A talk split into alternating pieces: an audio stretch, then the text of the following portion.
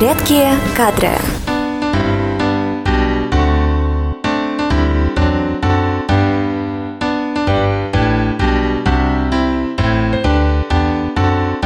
Это подкаст «Редкие кадры» и это праздничный подкаст. Да-да, именно праздничный, ведь нашей компании «Рекадра» исполняется 21 год. В честь этого события мы подготовили аудиоальманах «21 история про Рекадра». Наши сотрудники поделятся самыми яркими моментами за время работы в компании. Вы услышите серию подкастов от каждого департамента Рекадра. Так что не пропустите ни один из выпусков.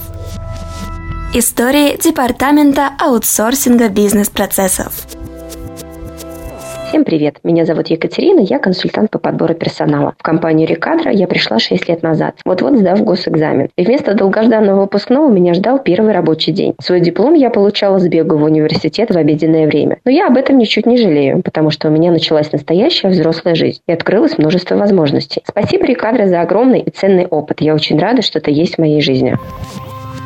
Здравствуйте, коллеги! Я Елена, кадровый администратор компании «Рекадра». В компании работаю больше года, но день своего собеседования помню, как будто он был вчера. В день собеседования ко мне были настроены совсем недружелюбно. Меня завалили кучу вопросов, причем не только касающиеся моей компетенции, а общего характера. Были сделаны выводы, что я совсем некомпетентный сотрудник, я ничего не понимаю в кадровом деле, и я вообще трачу попросту время, и свое, и время компании. Я была готова провалиться сквозь землю. А какого цвета было тогда мое лицо, мне и подумать страшно. Но на следующий день Дружелюбный голос сотрудника, который проводил собеседование, позвонил мне и сообщил, что я успешно прошла проверку на стрессоустойчивость. С тех пор я сотрудник компании «Рикадра». Всем привет! Меня зовут Галина, и я заместитель директора по предоставлению труда временного персонала. Хочу поделиться забавной историей, которая произошла при приеме одного из сотрудников. Как вы уже знаете, при приеме необходим паспорт. Так вот, у одного из сотрудников в разделе «Семейное положение» стоял штамп, и вместо фамилии, имя, отчества жены указаны фамилия, имя, отчество самого человека. Выходит, он женился сам на себе. Вот такая веселая история.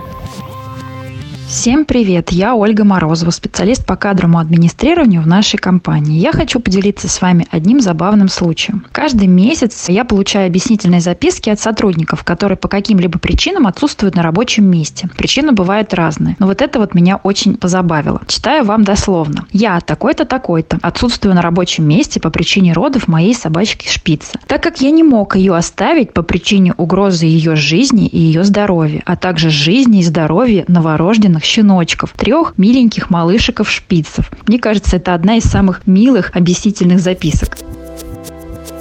Уважаемые коллеги, добрый день. Вас приветствует Светлана. Я работаю в компании Рекадра бухгалтером. У меня в работе был забавный случай. Когда я делала справку для сотрудника по фамилии Качан, по правилам русского языка я просклоняла и получилась справка выдана Качину. Получив эту справку, сотрудник немного обиделся и попросил переделать. Да, конечно, я переделала справку. Его желание, в принципе, правомерно, ведь он хозяин своей фамилии. Через некоторое время на этом же проекте появляется новый сотрудник по фамилии Капустян. Так что вот так наша страна богата на забавные и звучные, редкие фамилии. Следующего, наверное, ждем Кочерышкина. Почему бы и нет?